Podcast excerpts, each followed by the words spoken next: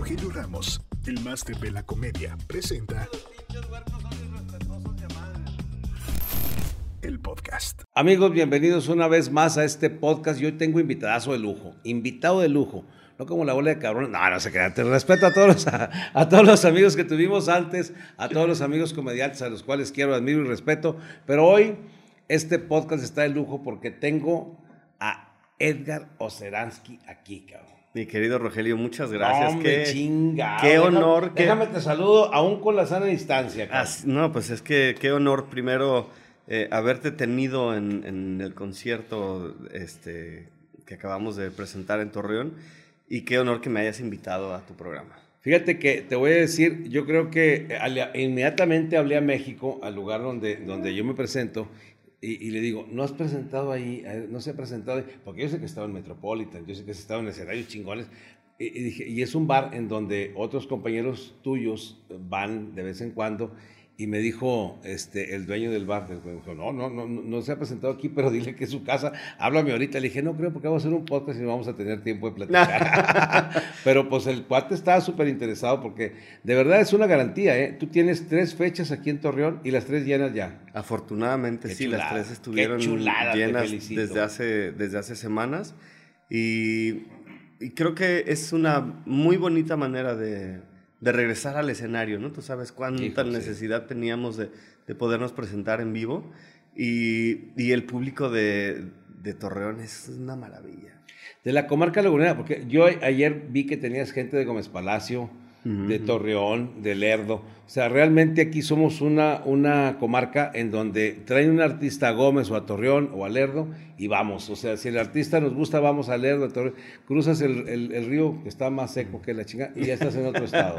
Sí, y eso es bien bonito porque también eh, ayer supe de gente que venía aparte de otros lugares del estado. Había gente que venía del sur de Texas. Hoy, hoy en la mañana penosamente me di cuenta cuando estaba revisando eh, mis redes sociales que había una muchacha que venía de, Texas con su novio, viniendo al concierto y me decían, ay, a ver si podemos pasar a tomarnos una foto contigo, y la vi apenas hoy en la mañana.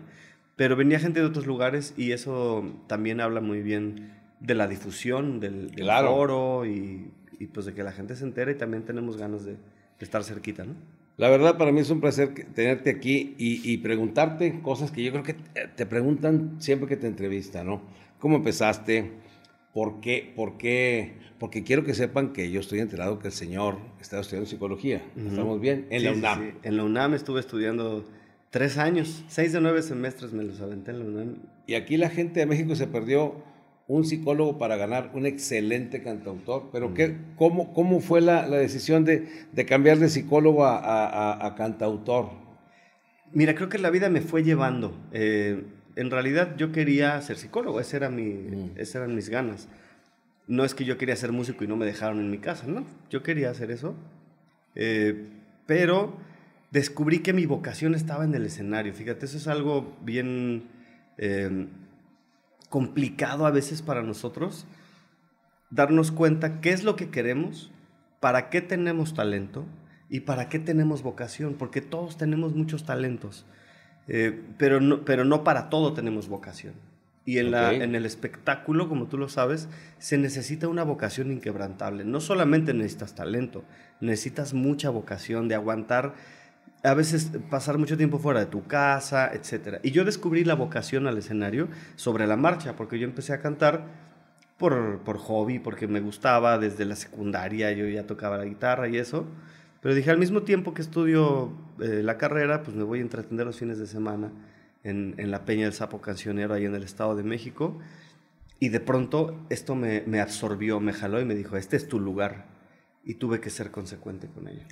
Yo creo que aparte de, tener una vocación y, de que te guste tanto esto, hay que tener una, una, una, resistencia a la frustración bastante buena porque los inicios son difíciles como cualquier inicio, pero en el, en el caso nuestro que nos dedicamos a, a la onda de la artisteada, como, en, en, la comedia, en la música, a veces o los, los inicios son, son muy difíciles y si no tienes una disciplina pero súper fuerte para, para, aguantar la frustración de que al principio no tienes público o tienes poquito, te quedas a medias, te quedas en el inicio y nos hubiéramos perdido de, de, todas las de todas las canciones, de todas las noches que, que tú le regalabas a tu gente, a la gente que te escucha, que te quiere, porque si no tuvieras una resistencia de la frustración, porque supongo que al principio estuvo cabrón. Estuvo muy cabrón, estuvo muy cabrón, pero fíjate que siempre, y yo creo que de ahí es de donde viene la vocación, siempre mi principal pago ha sido cantar.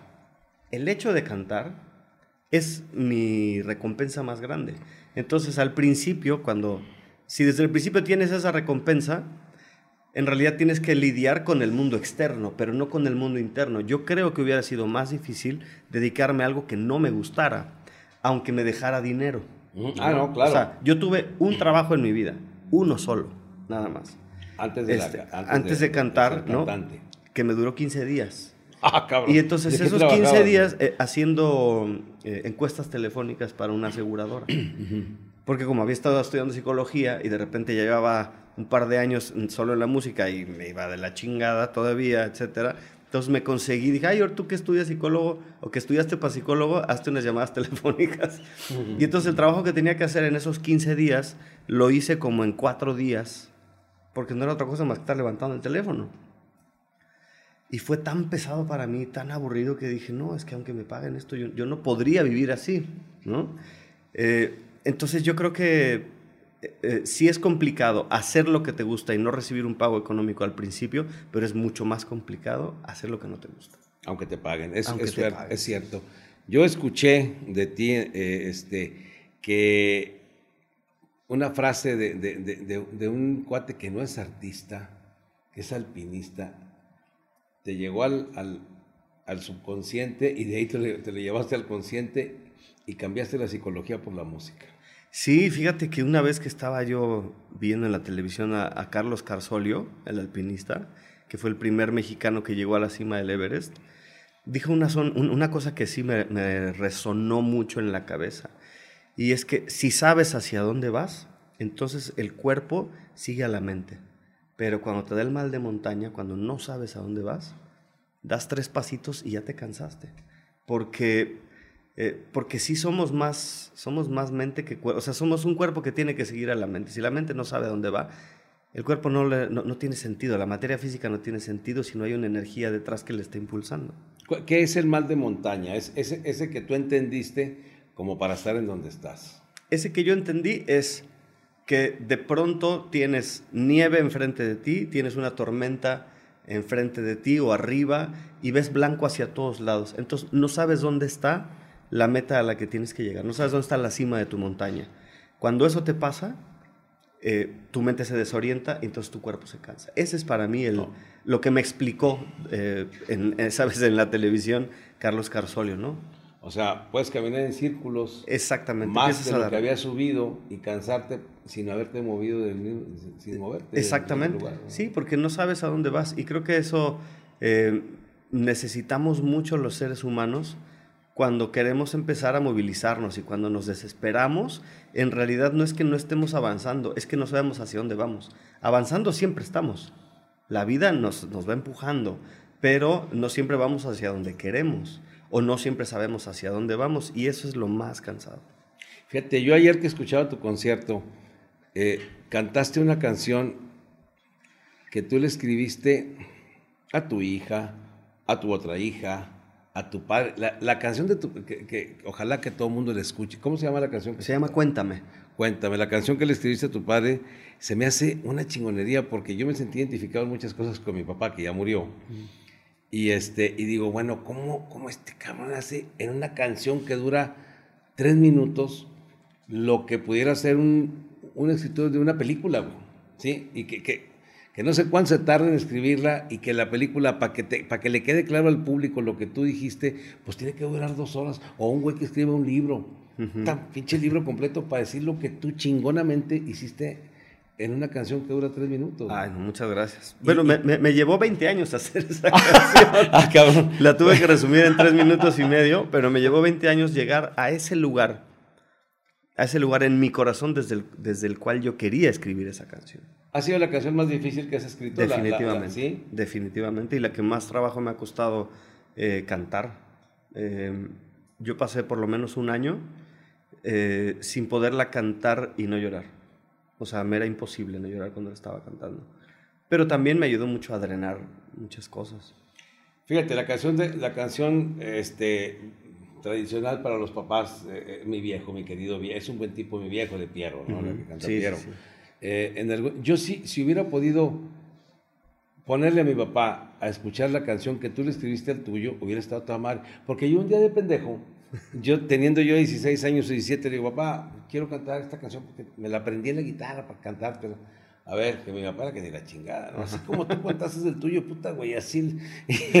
y empiezo a cantarle, viejo, mi querido viejo. Y ahora ya camina al dentro. Y me agarra el diapasón de la guitarra, me dijo, camino lento, cabrón, te juego carreras, cabrón. Entonces, este, si yo hubiera podido cantarle esa canción, o, o, no cantarla, que la escuchara, hubiera sido una chingonería. Todos los que, los que tenemos algo ahí escondido que no pudiste decir, esa canción, escúchenla, está chingo, todas. pero esa a mí, a mí me gustó de madre y yo te felicito por esa canción. Yo ayer la escuchaba y le tenía que dar dos tragos, porque si te hace uno en la garganta, pues, si te sientes identificado. Y yo creo que eh, probablemente no, no, no, solo es con, una, con un padre, por ejemplo, la canción. Eso, esta canción puede aplicar a cualquier persona con la que tú hayas tenido un rompimiento y que no y que no sepas cómo resolverlo, cómo entramarlo de nuevo. Somos muy proclives a, a rellenar los vacíos en nuestra mente. Y entonces, cuando tuviste alguna discusión con alguien, siempre te quedaste con tu versión o con la versión que la gente cercana a ti te contó. Y nunca supiste cómo le fue a él en la feria, ¿no? O sea, bien dicen que cada indito carga con su morralito. Y si no entiendes lo que pasó del otro lado, la película siempre la vas a tener a la mitad y siempre vas a correr el riesgo de, de vivir a la mitad, de tener una historia incompleta. Porque para, para la, verdad es, es muy diferente para cada quien, aunque la verdad sea una, la verdad para mí puede ser diferente, muy distinta a la verdad que, que tenga mi expareja, por ejemplo, ¿no? O sea, muy, muy, y, la que le van a, a, a enseñar a los hijos, pues es la que le cuenta a la persona que está cerca. ¿no? Exactamente. Y ahí yo eso fue lo que te pasó a ti. Que eso fue lo que me pasó a mí. Incluso también hay que tratar de ser empáticos con eh, nosotros, por ejemplo, que nos quedamos con mi madre, ¿no? Nosotros conocimos la historia que le tocó a ella, aparte filtrada desde el dolor, no solamente de una madre, de una pareja, ¿no? Te lo está contando una pareja que está herida y se lo está contando a un adolescente o a un niño. Entonces, todas esas cosas van haciendo que en tu cabeza se haga una historia que ni siquiera es igualita a la que vivió tu madre, ni a la que vivió tu padre, y tú te tienes que, eh, para completar esa historia, lo mejor que puede hacer uno es sentarse y preguntar, ¿qué fue? ¿Cómo fue? ¿Cómo lo viviste? ¿Y tú ¿Cómo llegaste? Chance Afortunadamente, con tu padre? mi padre está vivo. Ah, qué me, llevo muy, me llevo muy bien con él. No, hombre, qué tu madre. Y, y yo tuve la oportunidad no solo de cantársela, sino para llegar a la conclusión de hacer esa canción, yo tuve que haber platicado muchas noches con mi papá. Pero también le creíste la historia que él te contó. Por supuesto, se le nota en los ojos. O sea, híjole, entonces yo creo que mis ojos no dicen nada cuando cuento yo mi versión. Porque algo similar pasó, lo que le pasó a tu padre, algo similar me pasó a mí, ¿no? Claro. Pero pues yo creo que no los convenzo mucho, digo, me llevo muy bien con ellos, pero pero pues no, la, como que es decir, ah, ni madre, no, no. Pero mira, bien dicen que, que los, los, oídos, eh, que las palabras del maestro llegan cuando los oídos del alumno están, están abiertos. Y también creo, yo estuve mucho tiempo cerrado a escuchar, a escuchar eso. Yo estuve años, por ejemplo, sin poder hablar con mi padre. Eso me pasó ya después, cuando yo empecé a transitar cosas muy similares a las que le habían pasado. claro, pues si nomás madre, hay que, hay que crecer y madurar y ver y vivir va a decir, ay cabrón, mi papá no estaba, pues si estoy haciéndolo, porque estás de acuerdo que a veces las historias se repiten, ¿eh? Cuando, cuando no les das un cierre, se repiten, es un hecho. Pero sin, sin, y, si, los, todos los terapeutas te dicen, oiga, es que usted está repitiendo la historia de su papá o de su mamá, y sí, cabrón, parece que no, y lo que más te cayó gordo, chingales, ahí caes en el mismo error. sí, sí, sí, por eso la canción termina diciendo que me quiero resolver. Cuéntame. ¿Tú? Ajá. Digo, yo me quiero resolver. Sí, sí, sí. Porque si no te conozco a ti, mm no me conozco a mí y no voy a resolver mi, mi cuento. Y luego, fíjate, es una chingonería escuchar todo lo que tú escribes. Gracias. Y todo lo que tú cantas, porque es un excelente cantante, cabrón. Yo ayer volteaba con mi hijo y le decía, una cosa es oír un disco, tú lo sabes, ¿no? Que oír a alguien, escuchar a alguien en vivo. Y volteaba y le decía a mi hijo, ay, canta chingoncísimo este cabrón en vivo, canta madres, cantas a madres. Y aparte tienes una tesitura de voz de grave, agudo, cabrón, sí, sí, sí, sí, sí, sí, muy extensa, güey. Porque hay canciones que las terminas, pues, muy agudas. Y tu voz para nada es aguda, güey. O sea, y tienes una, un, un, un, rango de voz muy cabrón. Entonces le decía a mi hijo, oye, canta chingón. Y, y escuchar tus canciones, por ejemplo, y, y, y, las historias. Esta se la compuse a mi hija antes de que naciera no sé cuánto tiempo antes de que naciera. Dos años, fíjate. Fíjate, antes de que estuviera en la cartuchera, cabrón. Sí, sí, sí, no, no, era todavía ni un, ni un, marisco en Acapulco. No, no, no. no era los tions. No, ni siquiera, ni siquiera estaba con marea roja y fue una cosa muy, muy bonita que de verdad yo, yo, yo luego la cuento y a veces la gente no me cree, pero la, digamos que el testimonio está que esa canción está grabada en un disco del 2010 y mi hija nació en 2012. Qué chingonería, Entonces, yo soñé con mi hija y yo sabía con quién, iba, con quién la iba a tener. Y lo más cabrón del asunto es que yo no estaba con ella todavía. O sea, yo ya la conocía, ya nos conocíamos, pero yo no estaba con ella, no éramos pareja. Y de pronto soñé y soñé con mi hija y dije, ella es, es hija de ella. Y entonces Después con el tiempo fue, fue, muy, fue muy cabrón. Al, al tiempo empecé a andar con ella, con, con, mi esposa. Eh, yo estaba casado antes. Terminé mi relación, empecé a andar con, con mi esposa y estuvimos juntos como un año, año y cachito, pero eh, de repente como que algo no, algo no funcionaba porque yo ya tenía muy claro que yo quería estar con ella, pero ella estaba muy chiquita, es 15 años menor que yo, entonces en ese momento ella estaba empezando la universidad y quería otro mundo, obviamente. En ese momento no fuimos compatibles. Dejamos de andar y me acuerdo que un día estaba yo en Guadalajara y estaba que no me aguantaba ni yo mismo. Y yo decía, tengo que verla, tengo que verla, tengo que verla, tengo que verla. Le hablé por teléfono en la madrugada saliendo del concierto y le dije, si estás en tu casa, voy para allá. Y llegué en la mañana. ¿A dónde? A casa, a, su casa, vivía sola. No, no, no, no, no, ella vivía en Querétaro. yo estaba en Guadalajara después de dar un show. ¿Y manejaste hasta Querétaro? No, me fui en camión porque no me iba manejando, ya me da, me da mucha flojera manejar. Sí, ya manejé un chingo. Entonces, me, tomé un camión a esas horas de la madrugada y llegué en la mañana a Querétaro. Y de repente, al, terminar el acto amoroso, le dije, te acabo de embarazar. y me dijo, qué chingonería. Eso no se puede saber. Le dije, te juro, te juro que se me acaba de desprender un pedazo del alma, te lo juro. Y no me creyó me tiró de loco. Y como no andábamos, en la tarde yo me fui para México, que es donde vivía, no sé qué. Bye bye, de repente un mensajito, nos mandábamos. A los 15 días me llama por teléfono llorando. Y le dije, estás embarazada, ¿verdad? Ay, no mames. Eso está chingón, güey. Está chingón eso, güey. Y le dije, y es Valentina. Es la niña que te dije de hace Es Valentina primer ultrasonido donde ya puedes saber el sexo, mujer. Yo si hubiera sido ella, hubiera dicho, qué pinche miedo con este vato, Ya ahorita empieza a decirlo. ya ahorita ya no, a decir. Pero es que, o sea, no está normal. ¿Estás de acuerdo que es una chingada que, que, que a alguien le haya pasado eso? Está cabrón. ¿Te imaginas que que, que, ella fuera así igual que tú para predecir el futuro. Que estoy embarazada. ¿Cuánto tienes, señora? Cinco minutos. ¡Ah, la chingada! ¡Qué chula! sí, no, pero eh, o sea, creo que esas cosas uno las tiene que agarrar en el aire. Yo creo que a todos nos pasan. Lo que pasa es que no todos les hacemos caso. No, no, no, no, difiero. ¿Cómo, güey? No, yo nunca en mi vida he sabido de nadie que haya pasado algo ni siquiera similar a lo que, a, lo que estás platicando, güey. Eso yo creo que fue algo que te llegó a ti y qué chingón, ¿eh? Porque digo, y claro que la canción está perrona, la canción está muy buena. Muchas gracias. Y, y contada la historia previa, pues con mayor razón, cabrón. Es una chingonería. Porque aquí el señor adelanta y atrasa las estaciones del año como le da su chingada gana para escribir otra canción. Algo que platicaste tú, que ahorita lo, por favor lo cuentas, fue algo similar. Un día estaban criticando unos, unos locutores de radio, fue algo chingón, una canción de Ricardo Montaner, que decía, yo puedo hacer que las cerezas abran a las 10. ¿Sí? Entonces decía, ¿cómo este cabrón? ¿De dónde sale? que Ah, no, porque ya son, como yo quiero, ya que abran las cerezas, este, o algo así, las cerezas, no me acuerdo qué chingados, o sea, una, si no serán las cerezas, era una flor, X.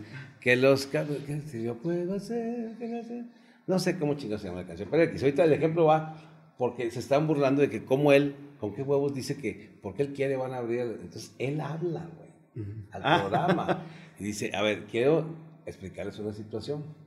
No me refiero a la flor. Cuando mi mujer cumplió años, a ella le gustaba un restaurante que se llamaban las pinches, las cerezas o la, la chingada que sea, y abrían nada más en la, en la tarde. Y ella, yo me iba a ir, entonces hablé un día antes para que me hablaran a las 10 de la mañana para, para ir a un desayuno, no sé qué más, y por eso abrieron a las 10. Sí, sí, o sea, sí. o sea, si la cuentas así, ah, cabrón, o sea, no se refiere a la flor que va a abrir cuando él quiera. Pero, pero poético está chingón, güey. Sí, sí, sí. Creo que es, es la belleza del, del, lenguaje poético que siempre tiene, o más bien siempre puede tener un doble sentido. Y este doble sentido no siempre es alburero, no todos tenemos la grandeza del gran Chava Flores. No, todos la tenemos. Ojalá, cabrón. Dame cinco minutos de su cerebro. Puta, güey, una canción. Sí, con una. la tienda. Sí, nomás con los frijoles de Anastasia ya. Ya con eso saqué para la quincena, ¿no? No, pero, la chica, ya me albureaste, cabrón. Pero a lo que voy la leche no te hace falta para la niña, sí. no, no, no, no, ah, no, no, esa ya. Extra one, ya estamos jugando béisbol y todo. Este, pero el, la belleza que tiene el arte es que puedes reconstruir la realidad las veces que quieras y como tú la quieras eh, reformular. Porque tal vez para estos chavos que estaban en la radio decían, bueno, la cereza, claro, y está hablando de la flor del cerezo y no sé qué. Pero incluso ya eso les provocó un debate. Sí, no, no, no. No todo el mundo puede conocer que había un restaurante en Venezuela que se llamaba Las Cerezas. O en Miami, o no sé. O, en, o donde, sea que estuviera, ¿no? Pero sí eh, tienen otra referencia. Y esa referencia te hace que le vayas tomando sentido a las canciones que tú estás escuchando, porque no todos tenemos la oportunidad de conocer la historia de la boca de quien la escribió, eso sí. Y hay otra, hay otra situación que es complicada para mucha gente. Por ejemplo, yo, yo escucho tus canciones y te escucho hablar. Y tú tienes un lenguaje muy chingón, o sea, un lenguaje de gente que lee de a madre o que ha leído y que puede ser, o sea, no es la canción sencillita de que te vas, me quedo y la chingada, ¿no? Y si te vas, me mato y si te quedas también y la madre. No, güey, o sea, tus letras son pensadas, son, son de alguien que maneja perfectamente bien el vocabulario, que tiene un léxico extenso como para escribir cosas que algunos van a decir, puta, güey pues sí está para la canción, pero no lo entendí ni madre, porque hay mucha gente que prefiere ese, que traigo mi cuerno de chivo y traigo mi botella de whisky. Esa, Digo, con todo respeto para la música de banda, que igual a ustedes les gusta, porque tienen un gusto de la chingada, pero bueno, ojalá que, eh, o el reggaetón, que es pornografía musical. Pero bueno, hay música chingona que les gusta a ustedes, o que le gusta a mucha gente, y que, y que tú dices, pues no, y, y, ayer que te escuchaba, y, y cómo la, porque es muy chingón, hace silencios para que la gente para que canten un Sí, chingoncísimo. Qué chingón, ¿eh? Muchas gracias. fue una experiencia chingona. Fíjate que cuando yo pienso en, un, en una presentación mía, una buena parte de mí trata de pensar como espectador. Porque soy muy buen espectador para los shows también. Me encanta ir a ver shows. Y trato de ponerme en los zapatos. A ver, si yo voy a un concierto, ¿qué es lo que quiero de ese concierto? y ahí es donde pienso en a ver cuáles son las canciones que quiere escuchar mi público, en qué momento los dejo cantar, que se explayen, que se desahoguen, porque eso es lo que yo quisiera hacer en un concierto, ¿no? Eh, al final somos comunicadores y el ejercicio de la comunicación no está completo si el receptor no asume esa e-, ese mensaje y no lo puede después traducir en su, en su persona. Eh, de, nada, de nada sirve, yo creo, un emisor que todo el tiempo te está aventando algo y no hay, no hay retroalimentación. Sí, ayer, ayer hubo un detalle chingón que tú, tú preguntas, ¿cuál es su canción preferida? Y dice un cuate, pues tal. ¿Por qué? Porque es nuestra historia. Y tú dices, ah, chinga, o sea que mi experiencia valió mal, lo que yo viví valió mal. Es cierto, o sea, lo que pasa es que lo que tú viviste y, lo, y tuviste esa inteligencia, esa paciencia, e, e, e, ese don de poderlo escribir y luego hacer con, ello música, no cualquiera lo tiene. Yo he querido, yo tengo tantos temas que he vivido eh, que yo quisiera haber podido componer una, una canción y no he podido nunca, cabrón. No he podido nunca. Yo, pues no se me da. Y a ti, cabrón, chingale, chingale. Una hija antes de nacer ya tenía canción, no mames. y luego la otra, que a ti se te hacía, digo, por lo que escuché, ya tenía siete meses de embarazo, tu segunda hija, y no había compuesto canción. Digo, puta, las mías tienen treinta y tantos y no se compuesto ninguna. y ya se la pelaron. sí, ya. no, pero cuando quieras yo me pongo a tus órdenes. No, escribimos algo juntos, de verdad, ¿eh? De verdad. Pero ¿cómo? Gracias, hombre, sería, puta, güey. No, ya chingamos. Vamos. sí, de verdad, porque... Pero, pero ¿por qué se te hacía que a los siete meses de embarazo de tu segunda hija te sentías como que, híjole, man, no le he compuesto, no he escrito una canción para mi hija si todavía ni nacía, cabrón. Por, por, la presión de que la otra fue tres años antes de que, de que, de que se embarazara.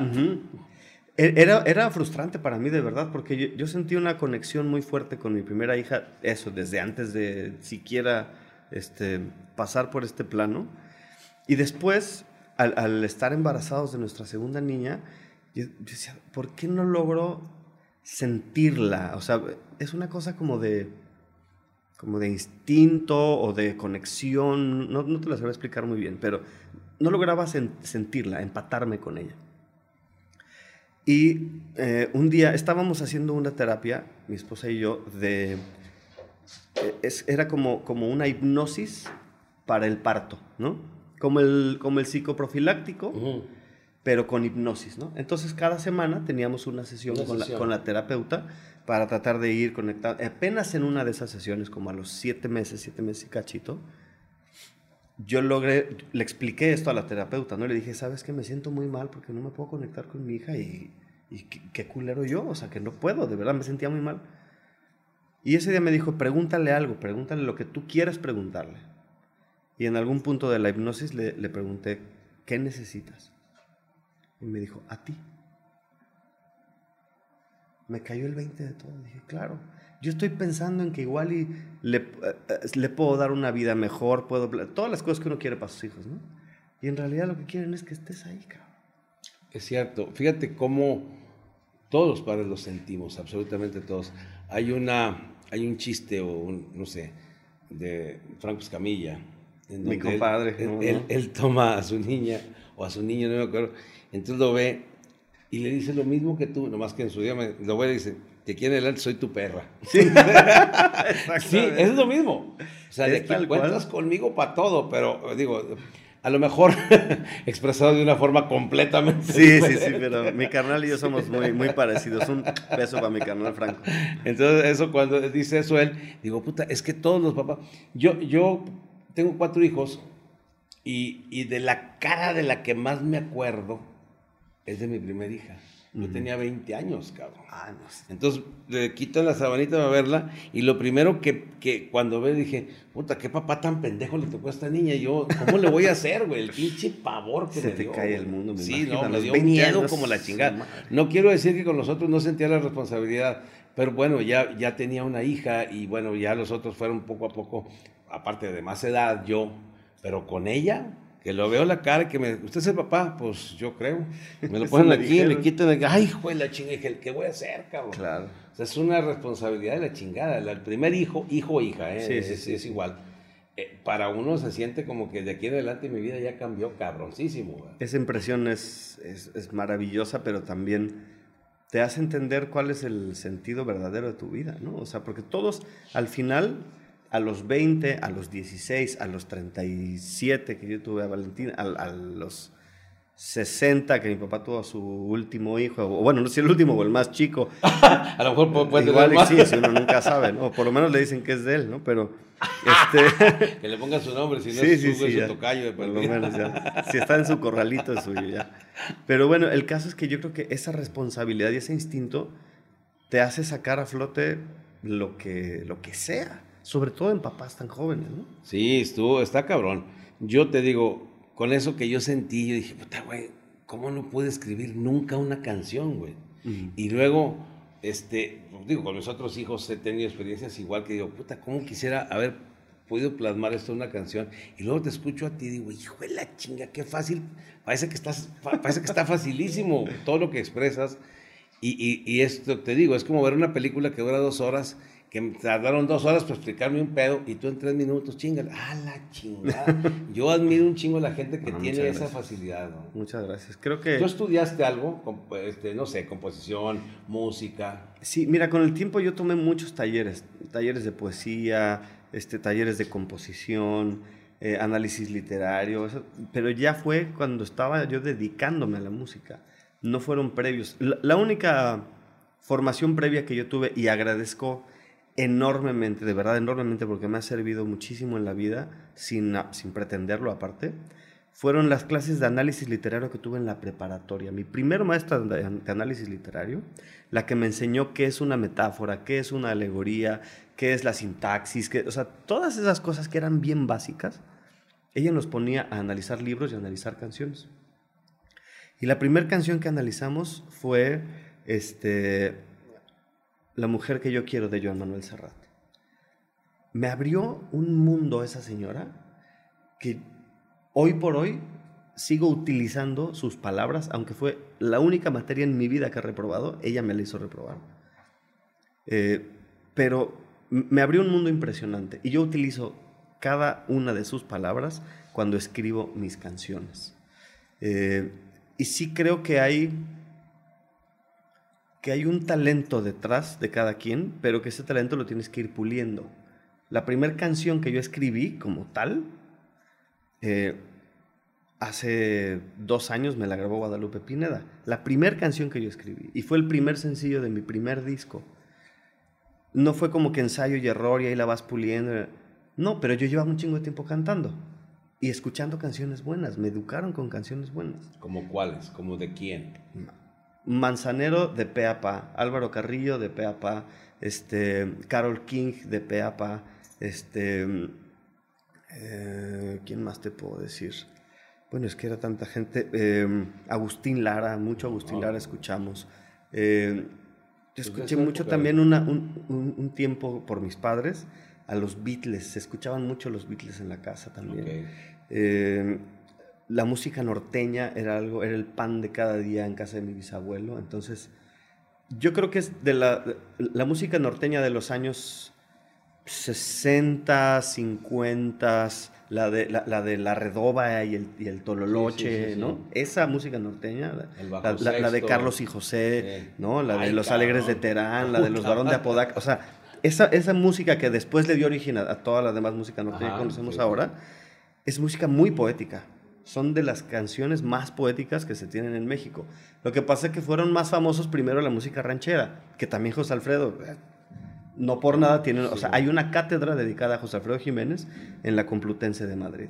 ¿En serio? Sí, ah, qué chingonería. Fíjate que para mí José Alfredo Jiménez, perdón que te interrumpa, eh, ha sido eh, siempre algo que, alguien que yo he admirado un chingo. En una ocasión una de mis hijas andaba muy cabizbaja, ver, digo, jovencilla, había terminado con el novio, le digo, te voy a poner una terapia chingona, porque iba conmigo en carretera. Y le puse discos de José, dos CDs de José Alfredo Jiménez. Y luego me dijo, pues, ¿cuál terapia? Si este hombre siempre está sufriendo. Le dije, sí, mija, la terapia, déjame te digo, ya cuando lo escuchaste las dos, cada canción se la compuso diferente, vieja, no pasa nada, hombre, tú te vas a enamorar de otra y de otra y de otra. No pasa nada, no que, o sea, ay, que ya se murió. No, eso a una vieja y luego se le olvidó y agarró otra. Nomás que les componía hasta que se iban. Pero claro. Es una chingonería, güey. Esa es la terapia, porque, porque yo le decía, este cabrón es el mejor terapeuta. Sí, tienes toda la razón. Porque era puras canciones de desamor, puras de desamor y, y puras con chingonas, con un sentimiento que, que, yo siempre digo en los shows cuando canto algo de José Alfredo, que, que, yo escucho música de José Alfredo y inmediatamente me dan ganas de agarrar el pedo, inmediatamente, como un reflejo condicionado que me dan ganas de agarrar, y que mi mujer siempre me dice, no me digas, ¿y con cuál te dan ganas de trabajar, cabrón, para comprar unos discos? Porque pues para agarrar el pedo, qué chingo saliste, cabrón. claro, fíjate que hay una cosa que, que pasa, sobre todo con las canciones de José Alfredo, tienes mucha razón en eso es que son terapéuticas porque yo siento que están escritas desde la resolución del problema. O sea, es como ir a Alcohólicos Anónimos y alguien te está contando su historia. Ese güey que te está contando la historia, al que está sentado, te lo refle o sea, le refleja algo de su ser. Por eso es tan efectiva esa pinche terapia de alcohólicos anónimos. Eh, y, y, por eso es de las pocas que funcionan durante largos periodos para la gente que, que, no puede vivir en, convivencia con el alcohol, ¿no? Eh, porque te lo están contando desde el tipo que ya resolvió el problema. Si te escribe que la extraña, si te escribe que le dio en la madre, sí o sea, pero no te lo escribe en el momento que le pasó. Te lo escribe cuando el güey ya asomó la cabeza y dice, ay, güey. Es la ventaja que te da la melancolía, la claridad que te da la melancolía. Y esa resolución del problema, ese espíritu de haberlo resuelto, es lo que se queda en las pinches Y aparte tiene ganas de desquitarse, porque dice, para hacerte yo en la vida lo que tú, me, hiciste a mí, hijo de su... sí, sí. Esa canción se llama Cuando el Destino, que es una chingonería. la, graba, la debemos de grabar un día tú ¿Grabamos esa? Ahora ya estás, Cuando el Destino está chingona. No vengo a pedirte amores. Ya no, quiero, tu, cariño. Si una vez te amé en la vida, no lo vuelvas a decir. Hijo de su pinche madre. Chingamos. No, no, hay nada, tequila, algo, ¿no? Café con piquete, o el puro piquete. ya el café como sea. Sí, el café no hay pedo porque no se me quita el sueño. Y con el piquete me da, fíjate qué raro, por eso. Sí, sí, es la combinación perfecta. Sí, sí, sí, así es, así es. Yo, yo me acuerdo que un día mi mamá eh, cocinaba para Navidad y luego este, ya no quería cenar y ya se quería dormir. Y no quería, mamá, pues como la cena, ya cocinó usted toda la chingada, toda la tarde, todo el día, y el día anterior, y luego la cena no quiere cenar. Y me dice, no, es que estuve cocinando y ahí piqué y a mí de picar me da sueño. Le dije, ah, cabrón, fíjese, yo también, como, la, como la genética, la y no cocino. y no cocino. pues para mí, a ver, ¿qué? Un chiste. Ah, ya sé. Fíjate, este pendejo. Aquí está mi hijo el de la Mac, ahí atrás. Que ahorita, hace unos días fui a Querétaro y me recordaron un chiste que contaba hace mucho tiempo. Y se lo conté a un amigo. y este y este, este, chiste, digo, este chiste está chingón para los músicos, pero te digo, tú eres músico y, es que, digo, cuenta, cuenta la leyenda que un día en un restaurante muy chingón, decía, se solicita pianista. Entonces este cabrón llega, un pinche güey todo vagabundo, con una, una, presencia de la chica, pantalones todos sucio, y, entra y, oiga señor, este, vengo a lo del anuncio. ¿Cuál anuncio? Pues el de que solicita usted pianista. Dijo, oiga, amigo, pásale, pero no para que vea, ve, el lugar, qué chingón está. Usted con esa facha, hombre, pues cómo, hombre. No, dijo, es que yo soy pianista. No, hombre, ¿qué va a ser pianista usted, cabrón? Y este, este, este, esta situación pasó en Querétaro. Dijo, este, no, pues aquí toca el maestro Andía Zanetti. ¿Cómo chingados usted? ya no va a estar Zanetti. Ándele, señor Salmón. Ah, cabrón, ya déjeme, ándale pues. Entonces entra el, maestro y dije, a ver, desinfecten el piano aquí para que este cabrón se siente y cuando acabe lo vuelven a desinfectar otra vez y se siente el cuate todo cochino, ¿no? Se truenan los dedos y... Ah, cabrón, oiga, qué bonito toca. Muchas gracias, señor. Que no lo había escuchado esa, esa pieza, pero que dijo es que es de mi autoría. Ah, cabrón, aparte autor. Digo, sí, es que yo escribo música y y yo mismo la toqué, pues esta canción, qué bonita. ¿Cómo se llama esa pieza? Dijo, esta se llama Los piojos de tus bellos públicos. Dijo, no, no, no, espérame, ¿cómo? Dijo, así se llama. Dijo, no, cabrón, pues ¿cómo chingados se va a llamar así, hombre? Es que es una experiencia que yo tuve. No, a ver otra. Y tiro, dijo, ay, hijo de la chinga, qué bonita está esa. ¿Y esa cómo se llama? La masilla entre tus dientes. No, oiga, cabrón, pues ¿cómo se...? Oiga, le voy a, le voy a pedir un favor, lo voy a contratar. Toque todas sus, todas sus las piezas que usted ha compuesto, todo, toda su obra, tóquela aquí. Nada más, por favor, no diga los nombres, cabrón. Pero ¿por qué? Si son cosas de mi experiencia, que no los porque me va a echar a perder aquí en la clientela, hombre, no los digan, güey. Oye, a los dos meses el caserío, ay, caserío, pero el lugar, el lugar hasta la madre de gente. Y, este, y un día, este, en su break, después de tocar, se acerca a la barra a tomarse un trago y, se, y estaba una persona y le dice, maestro, trae usted la salchicha afuera y me está mirando los zapatos. Dice que si las traigo, pues si son mías, cabrón. Nomás que este cabrón quiere que diga los nombres. y así tú, el que trae, tú que trae una guapa, pues si yo la compuse, cabrón.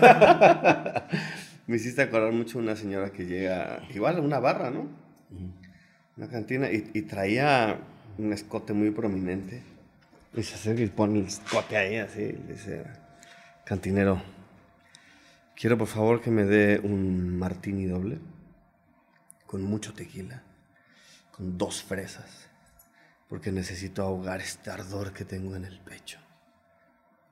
Y le dice el barman, disculpe señora, este, creo que hay una confusión porque fíjese que el martini no se hace con tequila, se hace con ginebra. Pero si usted me dice, yo se lo hago con tequila. ¿eh?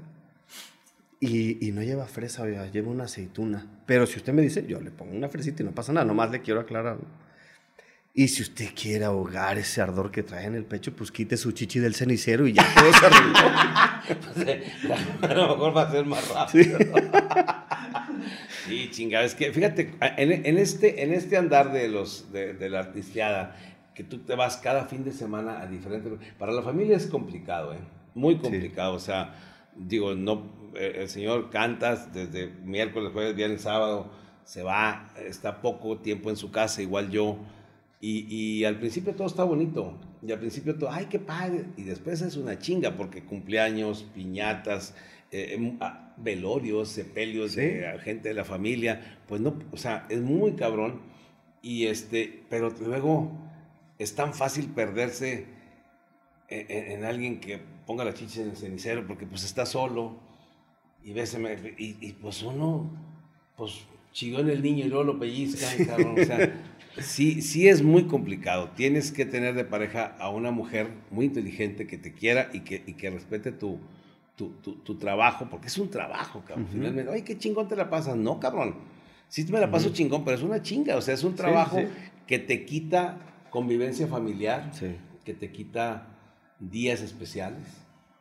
Yo aprendí mucho el valor de la rutina estando fuera de mi casa, porque pues nunca tienes una rutina, cabrón. ¿No? No hay. Y Entonces, hay mucha gente que tiene una vida eh, cotidiana eh, más ma- normal, si se le puede llamar, que sale todas las mañanas a la misma hora de su casa, va al, al mismo trabajo, regresa a tal hora, y de repente "Puta, estoy harto de la rutina. Y yo le tomé el valor a la rutina cuando no la tuve, cuando dejé de tenerla. Entonces, Ujú. desde que se te desmadra la alimentación, pa, comes Sí. lo que puedes a la hora que puedes, en donde puedes, este, no, no, no, no piensas muchas veces en tu salud. Andas bailando, quién sabe, con las horas de sueño. con quién sabe con quién, qué feo es eso. No, no, no, no. Por lo menos hay que tener una rutina en la vida, ¿no? Y entonces eso, con el tiempo, le fui dando el valor. Y sí tiene un valor muy importante. Y por ejemplo, ahora en la pandemia, que supongo que estuviste como todos, en algún momento, sobre todo cuando estuvo muy cabrón, que todavía está igual de cabrón, pero cuando estuvo muy cabrón, bueno, esto no sé cuándo lo se vaya a ver, igual ya ojalá que ya no estemos en pandemia, pero cuando tú estuviste encerrado en esto de, de- de- de- la sana distancia y de estar en tu casa, ¿qué cambió para ti? Porque no nada más es que ya no estás en tu casa, no estás ni en la misma ciudad, cabrón. O sea, estás viajando constantemente y de repente a ningún lado, cabrón, adentro de su casa. Chingales, cabrón. Que para mí fue sumamente complicado. Mira, a mí al principio me sacó muchísimo de onda la incertidumbre del trabajo. Eso fue lo primero que me, que me desconcertó. En cuanto más o menos vi cómo lo iba a resolver, eh, o me di cuenta que no, o sea, que a todos nos iba a tocar de la misma sopa y entonces había que resolverlo, fíjate que me agarré de aprovechar todo lo que no tenía normalmente. Entonces me puse a hacerle de desayunar todos los días a mis hijas y a mi esposa, de comer, de cenar. Me tomé tiempo para tomar unas clases de yoga que tenía mucho que no tomaba y que siempre había tenido ganas. Me regresé a estudiar el piano. Empecé a hacer un chorro de cosas adentro de mi casa que siempre había pretextado que no podía Porque no, porque no tenía tiempo. Hoy justamente que murió el maestro Quino, el, el dibujante de Sí, sí, Mafalda, Mafalda. me acordé de una frase que él tiene con su personaje de Mafalda, que es, lo urgente nunca deja tiempo para lo importante. Así es. Y de eso me di cuenta en estos tiempos. Siempre era el pretexto de, es que estoy muy ocupado, es que tengo muchas cosas que hacer, perdón, pero es que tengo que trabajar. Bueno, y ahora que no tienes pretexto de nada de eso, ¿qué es lo que realmente vas a hacer? Y puta, de ahí me agarré. Y eso me solucionó muchísimas cosas. Poder aprovechar Fíjate, este cuate que era un caricaturista, pero tenía unas pinches frases chingonas. Esa de detengan el mundo que me quiero Que bajar. me es, quiero una, bajar. es una Sí, chingonería, no, cabrón. Chiquino era. Sí, una- sí, sí. pues ahora sí que el, el dibujo era como el pretexto, ¿no? De toda la sabiduría interna que. Y que murió súper grande de edad. Sí, sí, sí. Muy, muy, ya, ya, pues mayor el señor y qué bueno, ¿no? Qué bueno que, que duró tantos años y que compartió durante tantos años. A lo mejor los, los- chavos jóvenes no, no saben o no lo ubican porque, ¿estás de acuerdo que cambió todo? Sí. O sea, durante muchos años la juventud veía y leía y veía en la televisión y las caricaturas las mismas. De repente, pum, ya un chingo de novedades que, pues lo que, lo que vivimos, bueno, yo soy mucho mayor que tú, pero lo que vivimos en, en nuestra niñez ya no está. Sí, Y ya no, está. saben, no saben que... Mira, hace poco eh, tengo un amigo que es muy canoso, ya tiene edad para ser, bueno, ya tiene edad como para estar en el panteón, lo estimo mucho. Y le digo a la mesera del café, le dije, eh, él llega y se queda en otra mesa saludando a otros amigos, él es muy canoso. Y le digo, señorita, dígale ahí a Sara García que, que, que estamos esperando. Y luego volteé y me dice, ¿quién es la señora Sara? Le digo, ese cabrón. Me dijo, ¿cómo? No sabe quién no es sabe Sara quién es Sara García. García. Ah, No, no, claro, no, entonces por eso, no. Entonces le tuve que decir, ¿se acuerda del chocolate abuelita de la señora que sale ahí? Sí. No se parece. Ah, ya sé quién. Y fue y le dijo. Claro. Pero no sabía quién es Sara García.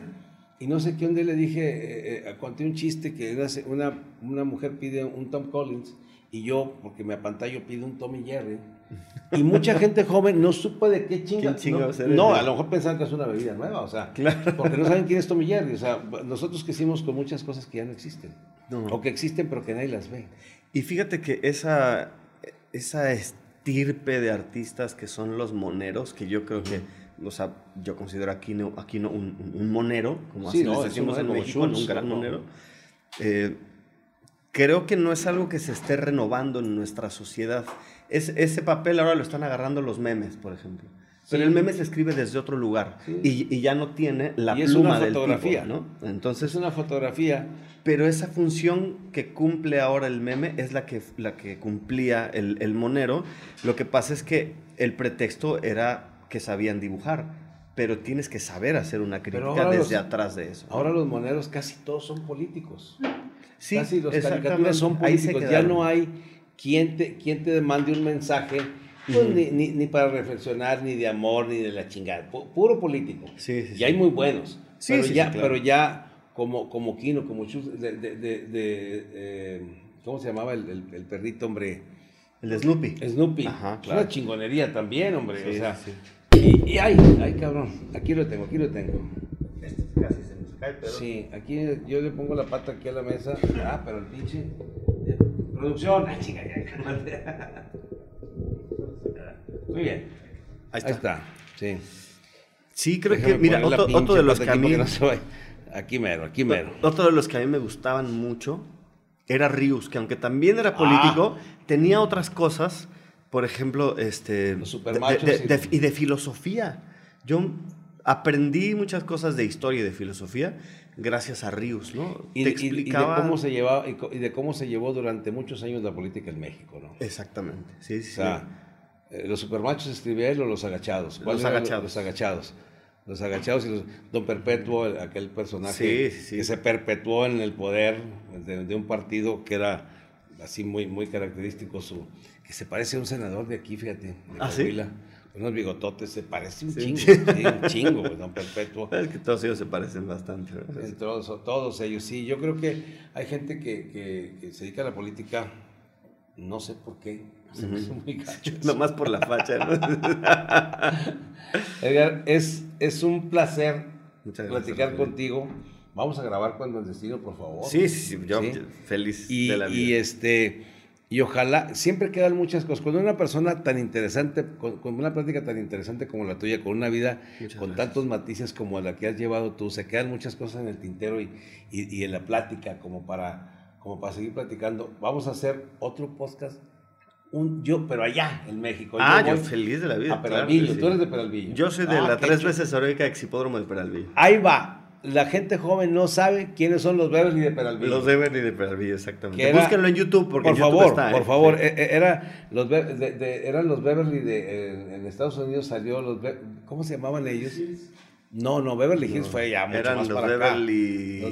Los, los- los Beverly, ay, cabrón, era una familia eran unos petroleros que llegaban a, a- a Los Ángeles Sí. en un carro, en una carcachita toda jodida y este y traían ahí y luego alguien los en, en el, en el en el freeway los amenazan con una pistola y estos pendejos creen que se la están presumiendo, sacan una pinche escopetona bruta del, porque, y entonces de eso hicieron una parodia en México que se llamó Los, Los Beverly de Peralvillo, que era Guillermo Rivas, el Borra, Leonardo El Borra, Ochoa, sí, sí, sí. eh, la, ¿cómo se llamaba ella? Ochoa, la Pecas. Ajá. Amparito Rosameno, que era a Rosamena, que era la mamá de la Pecas, el papá de, de Benito Castro, el, el- el Bigotón Castro. El Bigotón Castro, el tío. Eh, Una, una, véanla, por favor, es una chingonería de serie Sí. que duró años y años y años en blanco y negro. Los guiones que tenían. No, ellos. sé, chulada. no sé si era Clave o, Mauricio o- o- Clave. o- o quién era, ¿verdad? Que, el que A hacía lo el mejor era Mauricio eso. Clave. Y era una chingonería. Una Sí, chingonería, una familia que vivía en Peralvillo Ajá. y que el peleo era taxista, que era el Borras. Sí. Y le caían ahí Sergio Ramos, el Comanche, que la otra vez me decían, "Pues, ¿quién quién es Sergio Ramos? Y que, ¿cómo, cómo chingón no van a saber quién es Sergio Y Ramos? estaba bien jovencito en esa serie. Sí, El Comanche. sí, que le decía, oiga, por favor, deme chance, pues usted es mi amigo. Pues sí, pero soy muy celoso de mi deber, decía. Y nunca les daba quebrada de nada a este cabrón. Y era una familia en que todos vivían del sueldo, de, de- de- de los ingresos del taxista. Y la, la, la, la esposa se llevó a vivir ahí al tío y al otro tío y la chinga, y a todos los mantenía el Sí, andaban ahí. todos en el pinche coche, Sí, así, todos como y a todos los mantuvo él, ¿sí? Sí, y era los Beverly de Peralvillo. Así es, pues muchas Tres gracias. veces heroica. Muchísimas gracias. Hermano. Ah, su red- tus redes sociales, por favor. Claro que sí, me encuentran en YouTube como Edgar Oceransky, en Facebook como Edgar Oceransky y en Instagram como ah, arroba eoceransky. Así, estas son mis redes sociales. Híjole, pues me puso la vara muy alta. Siempre digo, díganme quién invitar. No, ya, ya, ya puso la vara alta, chingado. no, muchas Hombre, gracias. cabrón, ahora quién invito, que a veces el pedo de invitar gente chingona luego quién invito, güey. Chingada, man, qué problemón me acabas de No, Muchísimas gracias. Acuérdense, no sé cuánto estamos, cuándo va a salir esto, pero vean el especial de comedia que está en YouTube y en Facebook que se llama La risa debe continuar. Rogelio Ramos VIP para el contenido inédito. El contenido inédito está en Rogelio Ramos VIP. Muchísimas gracias. Díganme, por favor, acuérdense de hacer unos comentarios de quién quiere que inviten, eh, qué preguntas quieren, o sea, a quién invite y qué, y qué quiero saber de esa persona. ¿Ok? Muchísimas gracias. Gracias. Rogelio, encantado, de verdad, el placer es todo mío. Gracias, gracias.